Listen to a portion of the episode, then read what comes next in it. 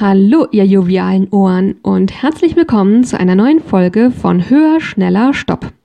Der Podcast für ein freieres und zufriedeneres Leben. Ich bin die Lexi und in der heutigen Folge erzähle ich euch, warum ich nicht mehr Auto fahre und was das mit Selbstoptimierung zu tun hat. Auf geht's!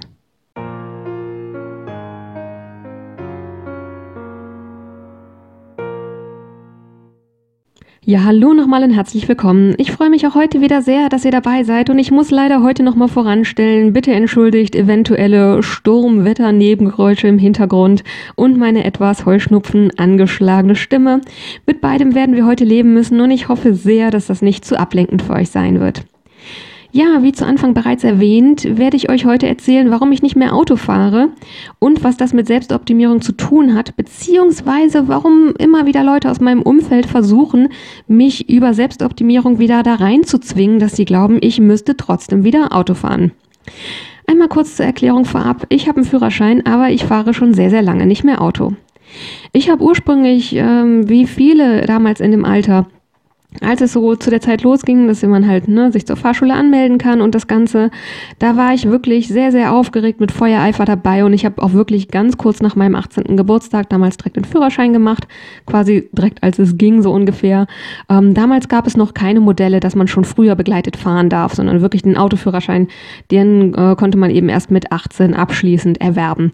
Und ja, das war für mich damals eine Riesensache und am Anfang bin ich eigentlich auch wirklich gerne Auto gefahren. Ich habe manchmal das Auto von meiner Mutter oder von meinem meinem Vater leihen dürfen.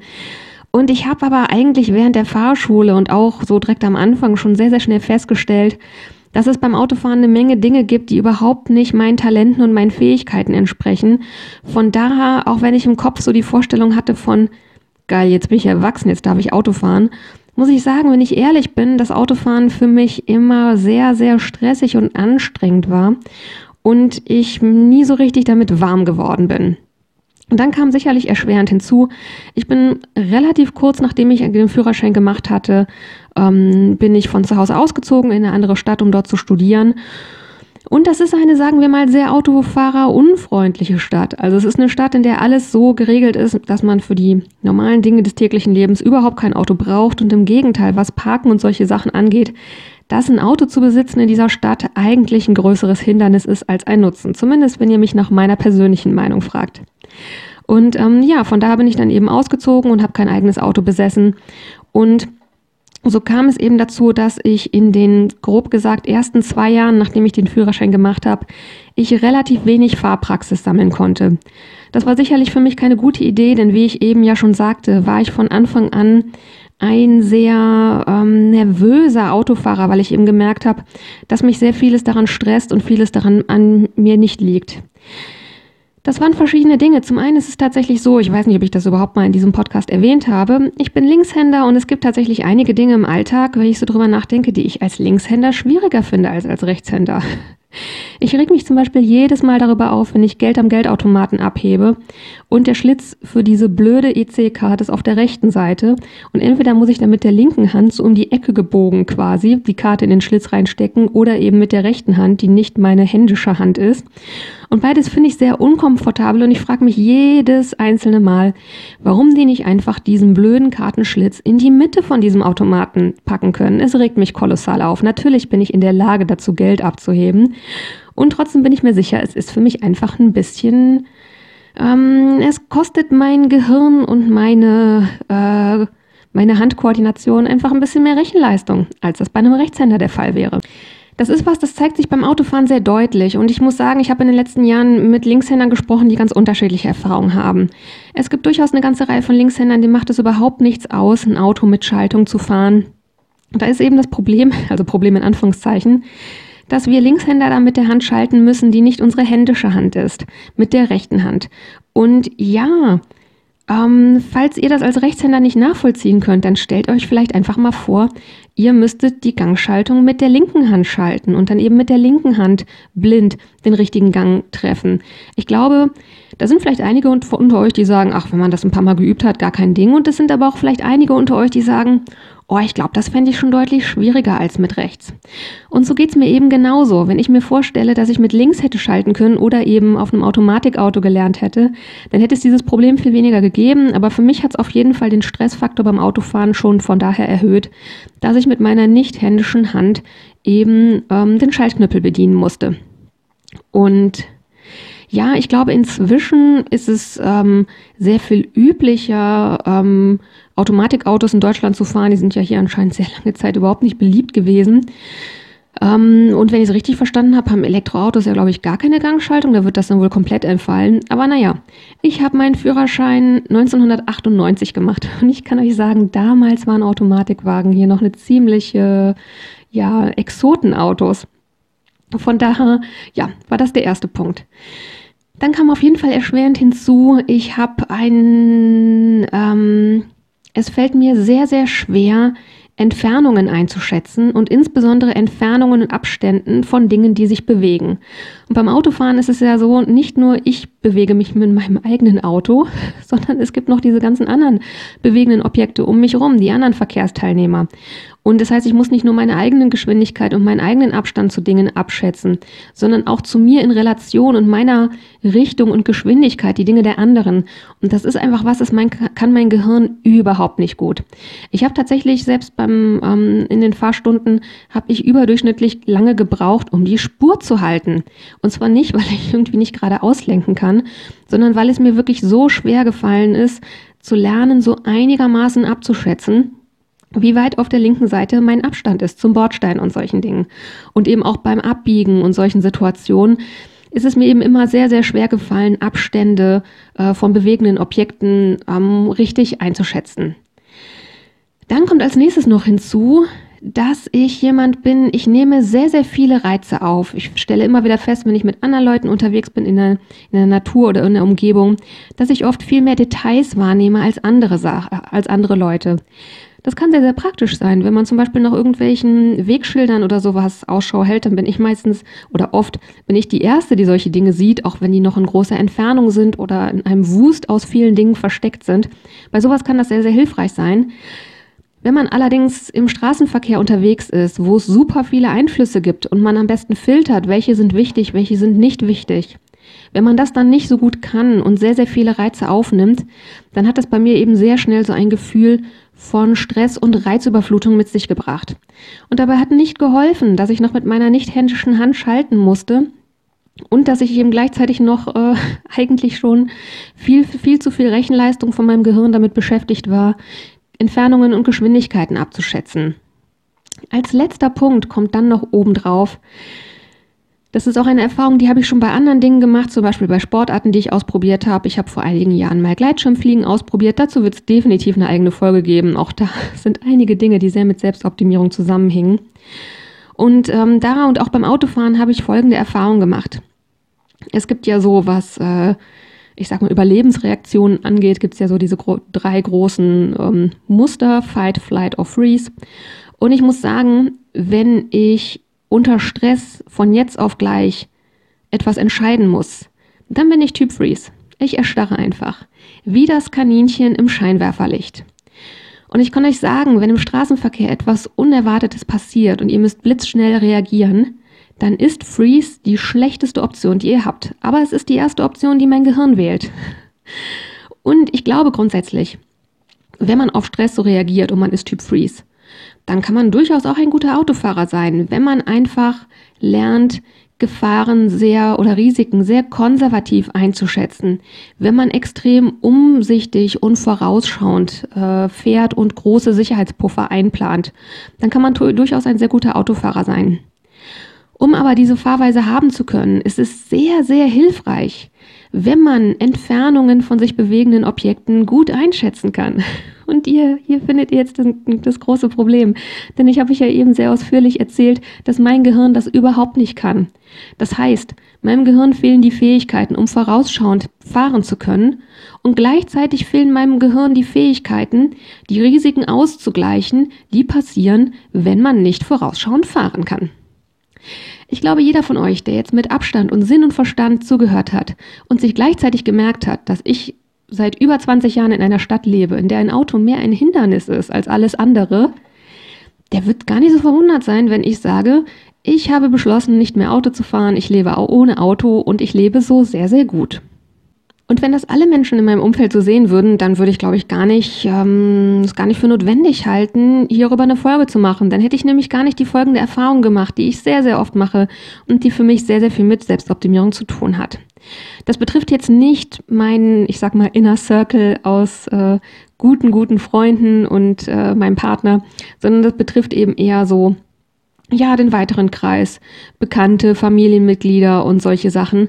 Und da mache ich immer wieder die Erfahrung, wenn das Thema darauf kommt und ich sage, dass ich nicht mehr Auto fahre und ich denen ähnlich wie euch erkläre, warum ich nicht mehr Auto fahre, dann passiert in solchen Kreisen eben sehr häufig das Folgende, dass die sehr vehement der Meinung sind, Sie müssten mich davon überzeugen, wieder Auto zu fahren. Und ich kann euch sagen, das ist mehrmals tatsächlich in Streit geendet von Leuten, die unglaublich aggressiv und wütend darüber wurden, dass ich gesagt habe, nein, ich mache das einfach nicht mehr.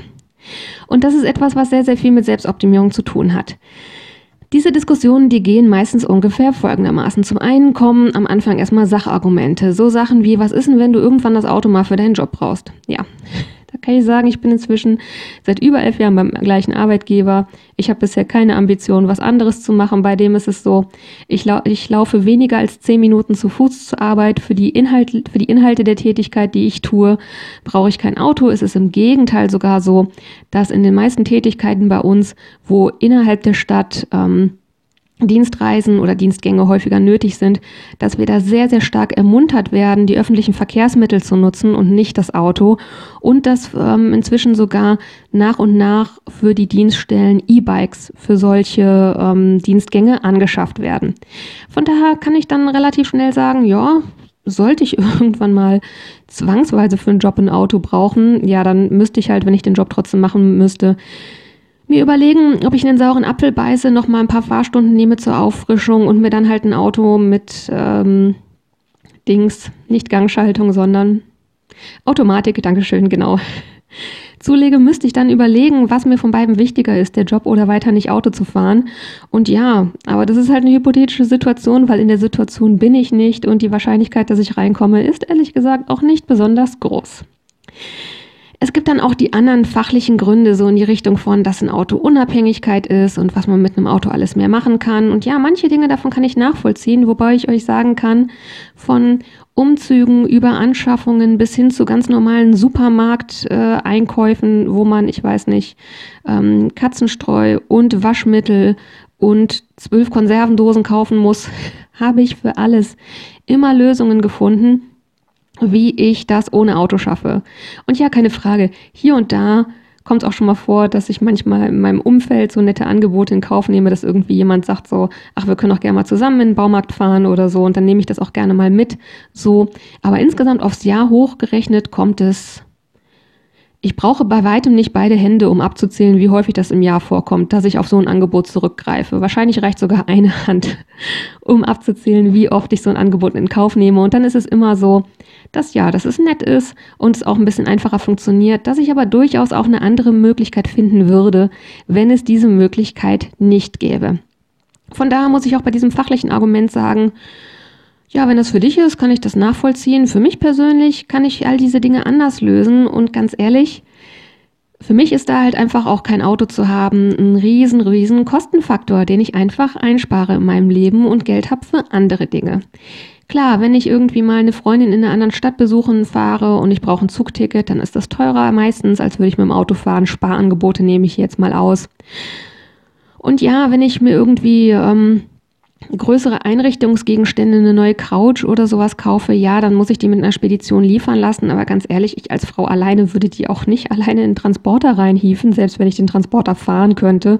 Von daher, ja, bei solchen Dingen Oder eben, wie gesagt, auch die größeren Supermarkteinkäufe. Da ist es so seit mehreren Jahren, dass ich in regelmäßigen Abständen mir von einem Supermarkt, der ein Lieferangebot hat, einfach regelmäßig die großen, schweren Vorratssachen einfach alle paar Wochen auf Vorrat nach Hause bestelle. Und klar, zahle ich da halt auch eine kleine Gebühr an Lieferkosten. Aber wenn ich das alles zusammenrechne, dann komme ich nicht mal auf einen Bruchteil von dem, was ein eigenes Auto im Jahr kosten würde. Von daher endet diese Diskussion um die Sachargumente da relativ schnell.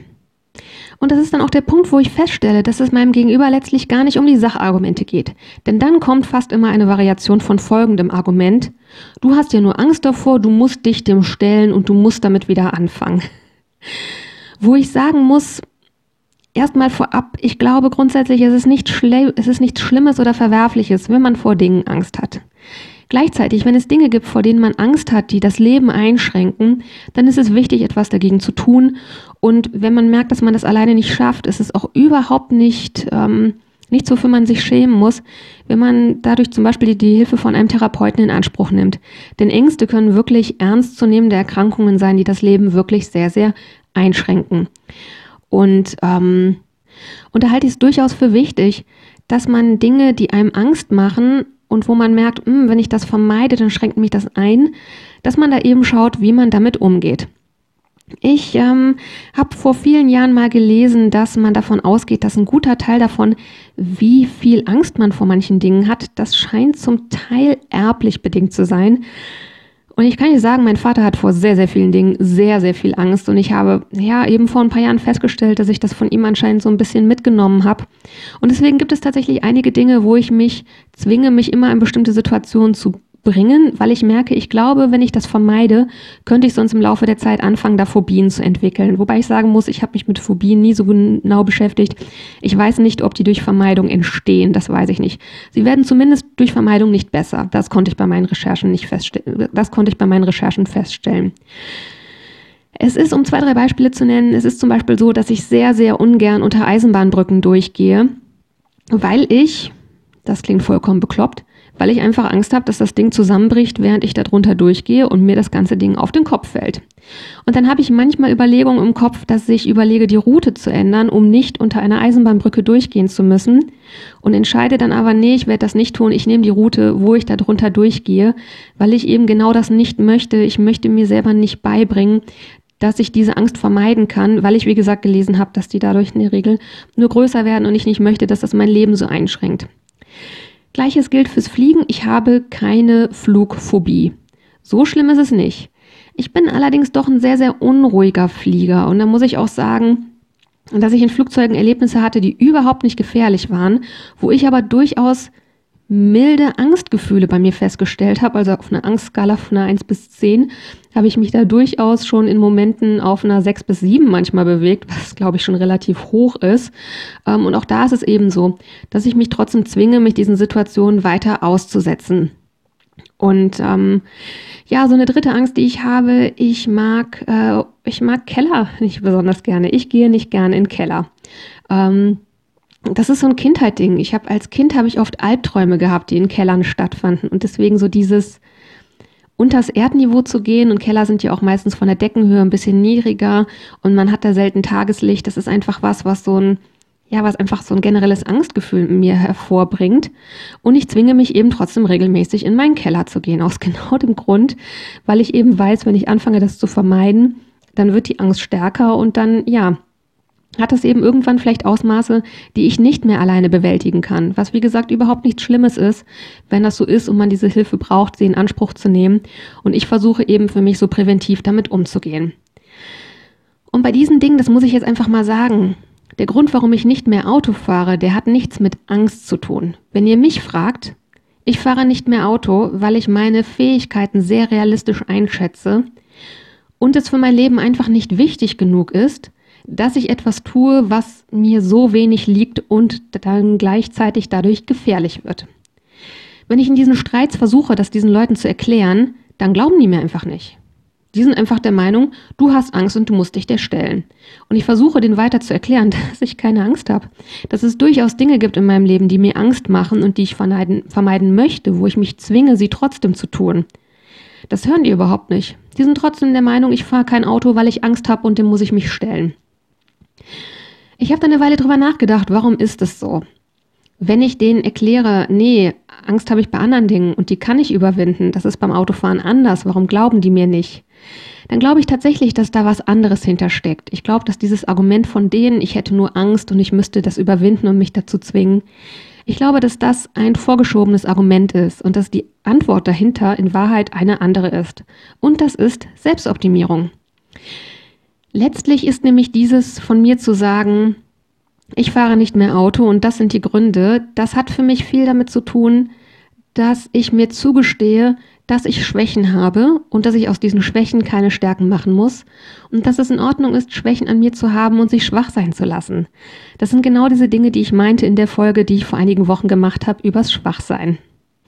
Und dieser Punkt zu sagen, es liegt mir nicht, es bedeutet für mein Leben wenig, also erlaube ich mir es einfach sein zu lassen und mich trotzdem gut zu finden, so wie ich bin, das ist eine Aussage, die viele Menschen wahnsinnig zu triggern scheint und die in ihnen viel Wut hervorbringt und eben so diesen, dieses, ähm, diesen Zwang zu meinen, sie müssten mich wieder in diese Selbstoptimierung reinbringen.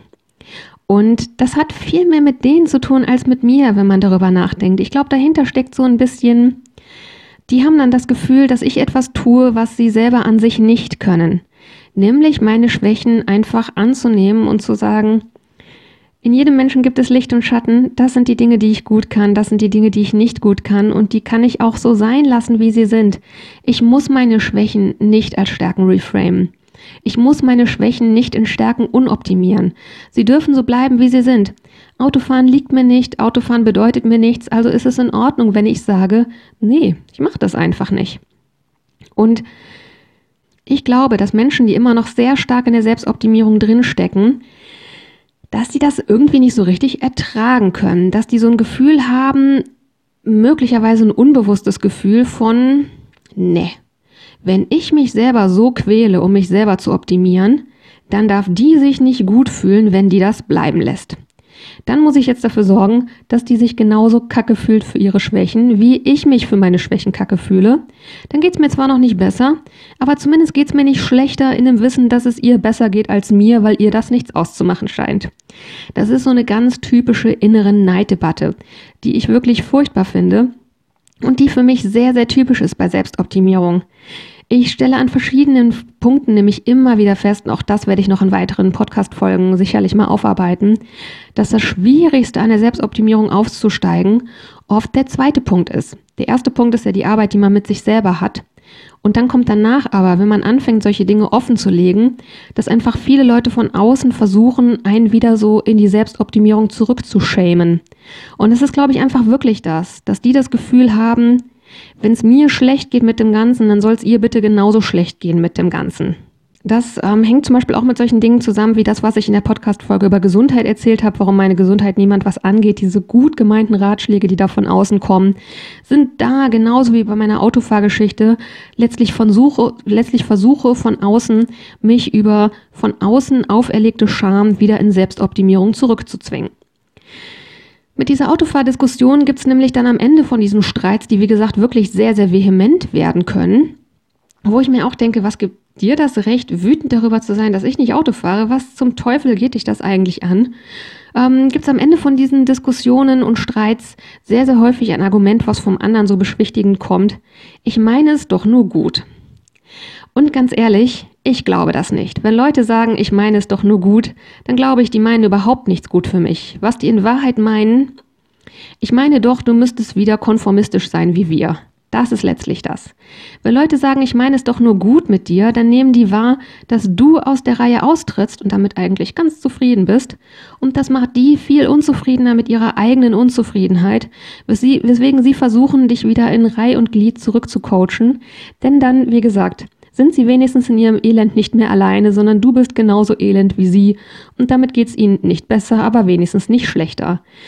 Von daher, wenn Leute zu mir sagen, ich meine es doch nur gut, dann werde ich inzwischen innerlich echt wieder aggressiv, weil ich denke, ne, du meinst überhaupt nichts gut für mich.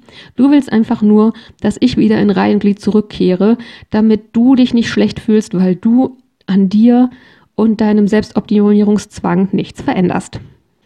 Ich komme also langsam zum Ende von dem, was ich für heute sagen wollte. Und ähm, einen Punkt habe ich natürlich vergessen. Und das ist, dass ich, ähm, ja, dass ich einfach den Luxus habe, nicht auf ein Auto angewiesen zu sein.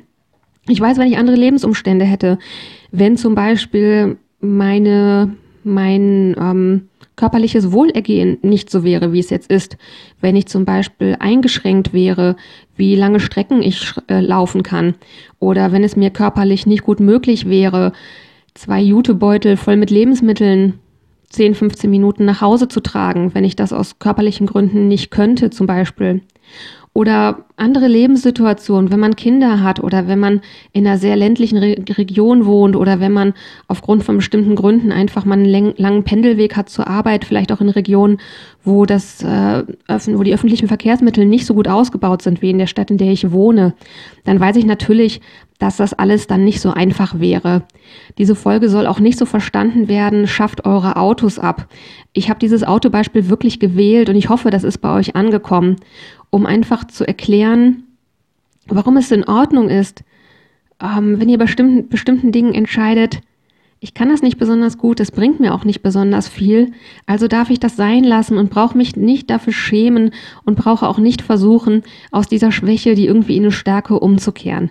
Das ist letztlich das, worin es mir im Kern gegangen ist. Auch heute würde mich wieder sehr, sehr, sehr eure Meinung freuen. Von daher, wenn ihr Feedback habt oder Fragen oder andere Themenwünsche, dann schreibt mir sehr, sehr gerne eine E-Mail an die Mailadresse höher, schneller, stopp mit OE und als ein Wort geschrieben. Also höher, schneller, stopp at web.de.